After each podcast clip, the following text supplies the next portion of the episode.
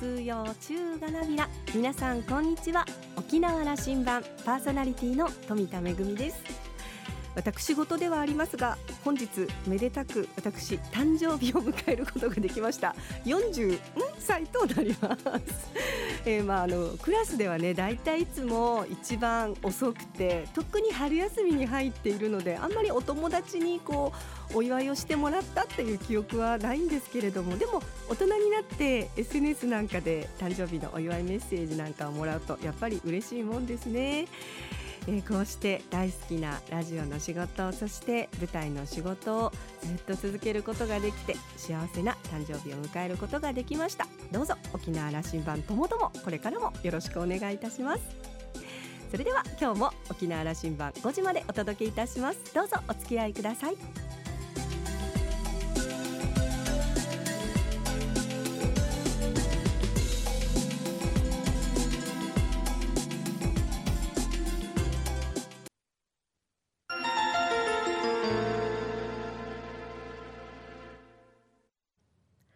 那覇空港のどこかにあると噂のコーラルラウンジ。今週は衆議院議員の国場幸之助さんと沖縄大学地域研究所特別研究員の島田克也さんのおしゃべりです。国場さんは自由民主党所属の衆議院議員。1973年生まれ那覇市のご出身です。早稲田大学を卒業後2000年に沖縄県議会選挙に出馬しトップ当選します。2012年の衆議院議員選挙で当選し国会議員となりました。現在は3期目を務めています。もちろん那覇空港談義をお届けいたします。それではどうぞ。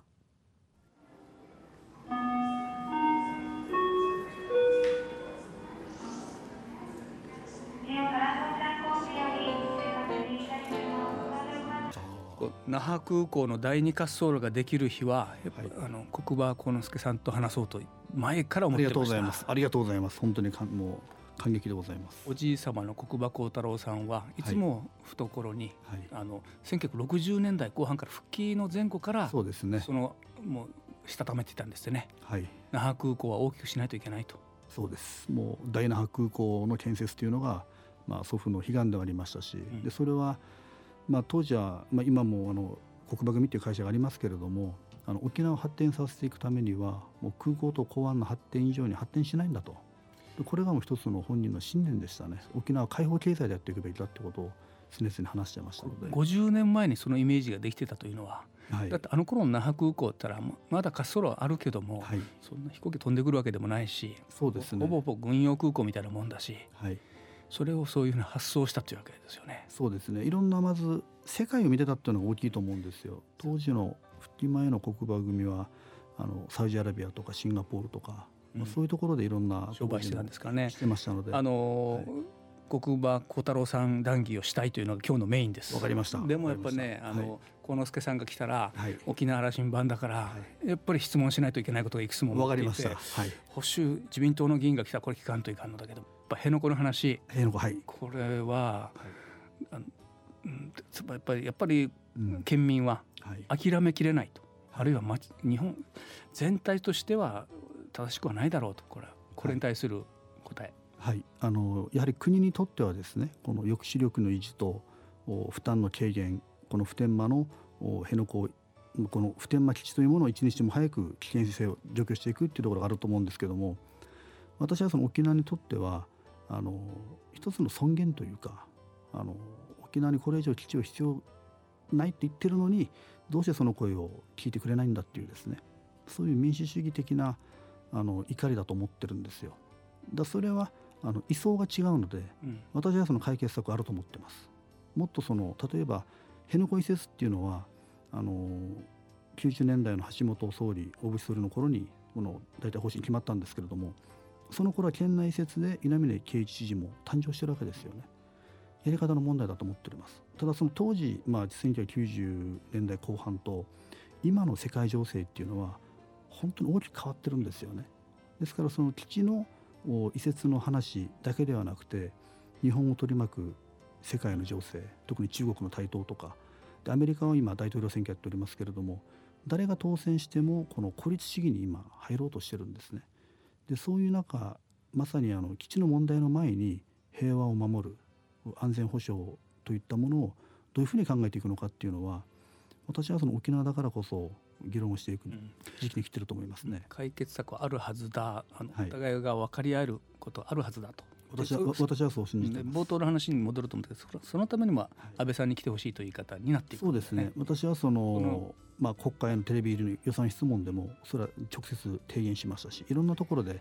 もっと頻繁にですねもちろん官房長官とかいろんなあの担当大臣は一生懸命来てますけども総理が来るのとインパクト違うと思います、ね、安倍さんでも沖縄にあまり関心なくてそれはもうあの菅さんに任せたというような気持ちであることがお顔を見てても見え見えですよね。まあ、あの長官が一生懸命やってくれるのもありがたいんですけれどもやっぱり総理でやるのがやっぱ違うと思いますよね。とそれもあの、はい、追求してくださいよ。そうですそうです私はそれはもういろんなところで今年の慰霊の日は一泊しなさいと。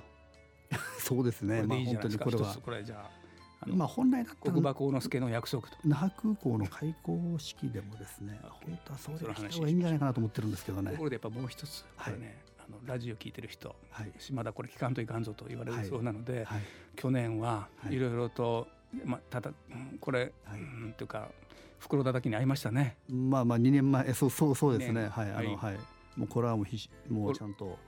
まああの緊張感を持ちながらですね。どのくらい反省してますか？まあ、反省というか、まあ、いろんな誤解もあるので、うん、あのまあ、かといってそのこの場で全部説明することはしませんけれども まあ、支持者の皆さんに理解を入れたかという話で。いやこれはもう時間がかかると思います。本当にそれはもうしっかりと私の生き様を見せながら、まあ、仕事の中で返していくしかないと思ってますけど、仕事で3倍返すという話で、はい、あのもう死に物狂いで働いてもらうと。そうですね。僕との約束はそれでいいですか、沖縄のためにも、まあ、かけがえのない政治家になるっていうのが私の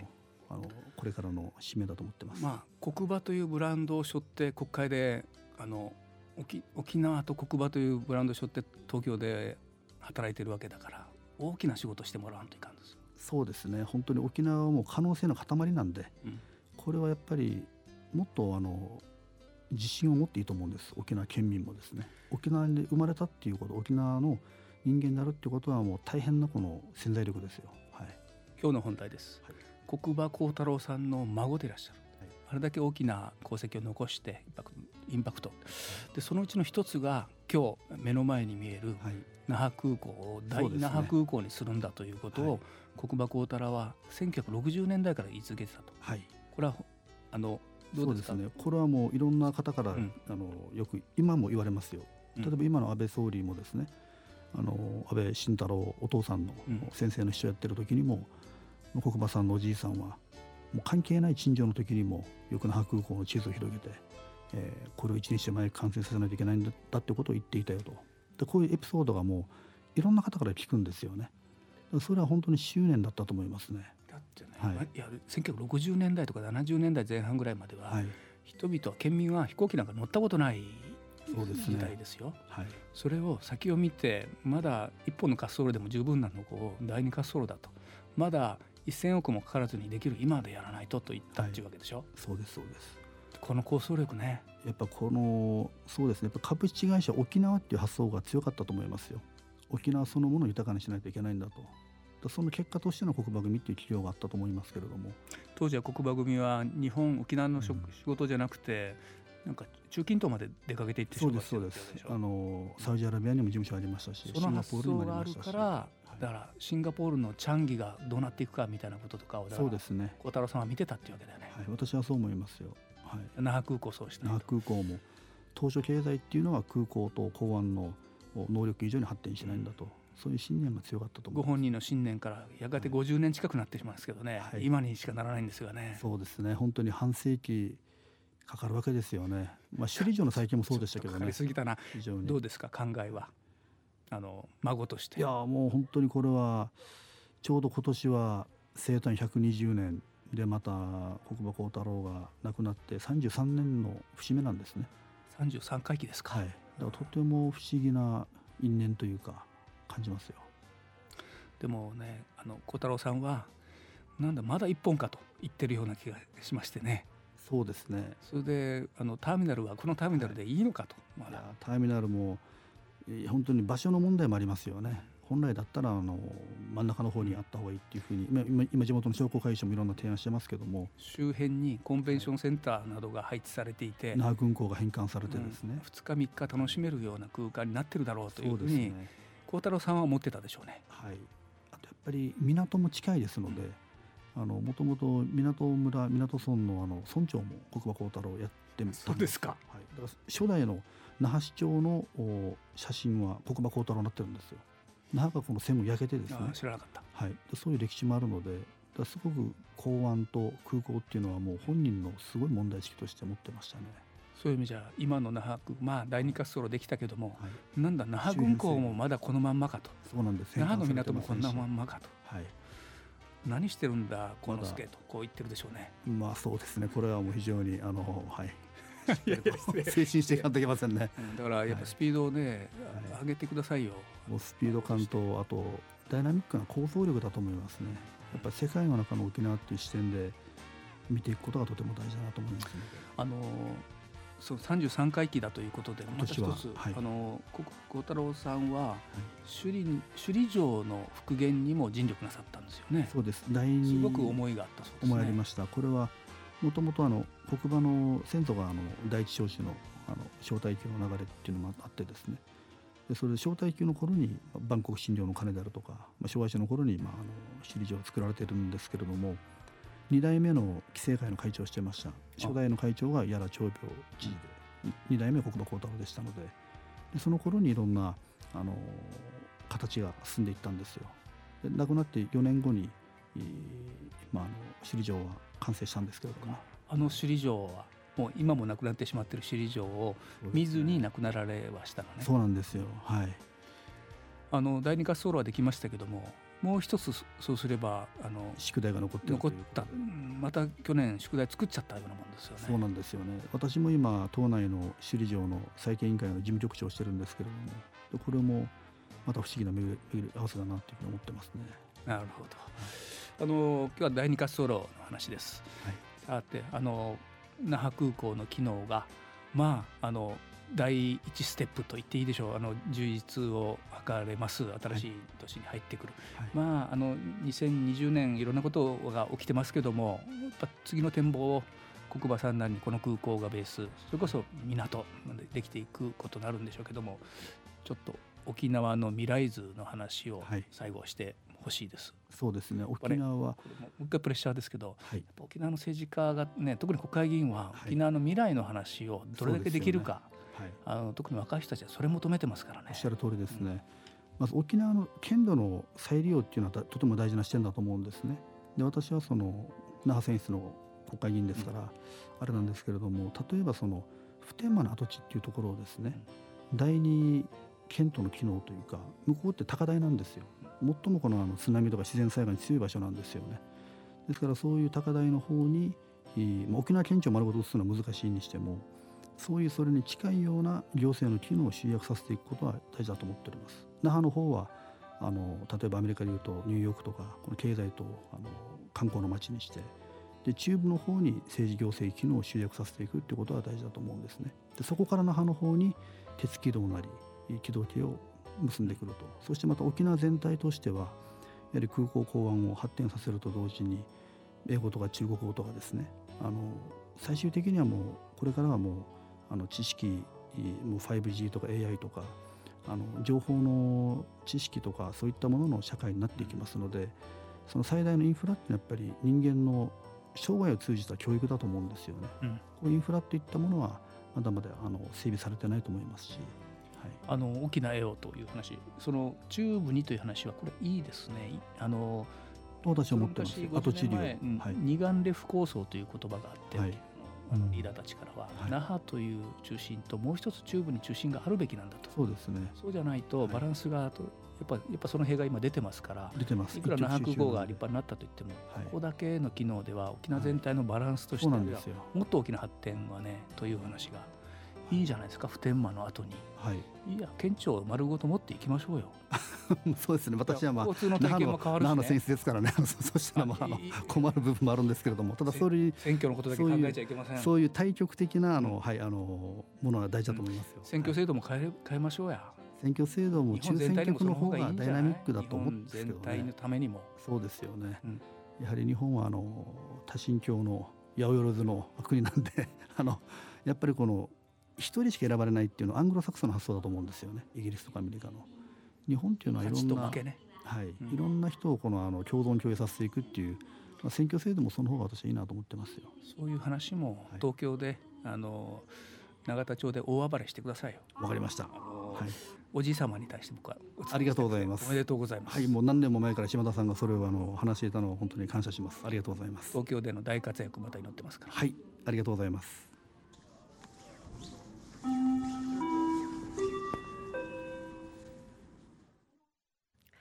えー、国場幸太郎さんは、まあ、株式会社沖縄という発想で沖縄全体を豊かにするということで沖縄の発展のために大変なご尽力をされてそして大きな功績を残された方だったんですけれども、えー、ぜひですねその血を引く国場幸之助さん、えー、沖縄のためにぜひ沖縄の声をしっかり中央に届けてそして中央でまたしっかりと動いていただきたいなというふうに期待をしています。今週のコーラルラウンジは衆議院議員の国場幸之助さんと沖縄大学地域研究所特別研究員の島田克也さんのおしゃべりでした。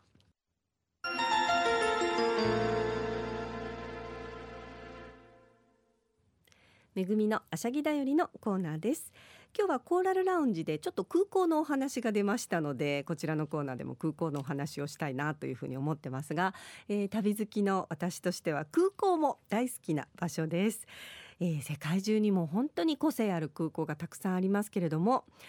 どんな空港が好きかなとこうちょっといろいろ考えてみたんですが例えばフランスのパリにありますシャルル・ド・ゴール空港こちらはフランスのお土産がとっても充実していて、えー、まあ帰国前にですねワインとかシャンパンとか美味しいチーズなんかのお土産が買えるのがとても嬉しい空港です。中東の中で好きな空港は、えー、カタールのドーハにありますハマド国際空港。ここはもう本当にゴージャスで広大な空港なんですがすごい巨大なオブジェもたくさんあって。でもそれだけではなくて待合スペースが、えー、例えば椅子だけじゃなくてですねこうちょっと仮眠が取れるような大きなスペースがたくさんあるので長いトランジットでも快適に過ごすことができます。でも私の中でベスト空港を挙げろと言われたらもうこれは迷わずシンガポールにあるチャンギ国際空港を挙げます。昨年ですねオープンした複合施設のジュエルがあるんですけれどもこれは例えばまあアトラクションとかレストランとかショッピングモールとかこういろんなものがある複合施設なんですけれども空港の中にですねなんと世界最大の人工の滝があってであのもちろんお土産を買ったりそれから食事をしたりすることもできるんですけれどもその空港を訪れることが目的になるような植物園だったりこの滝をねあの行ったりそれから、まあ、あのとても空港のシステム自体も最新式で、えチェックインとかあのイミグレーションもほぼ自動になってるというのも嬉しいなというふうに思いました。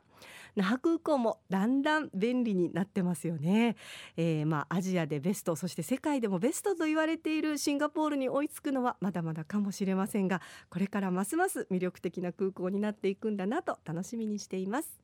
めぐみのあしゃぎだよりのコーナーでした。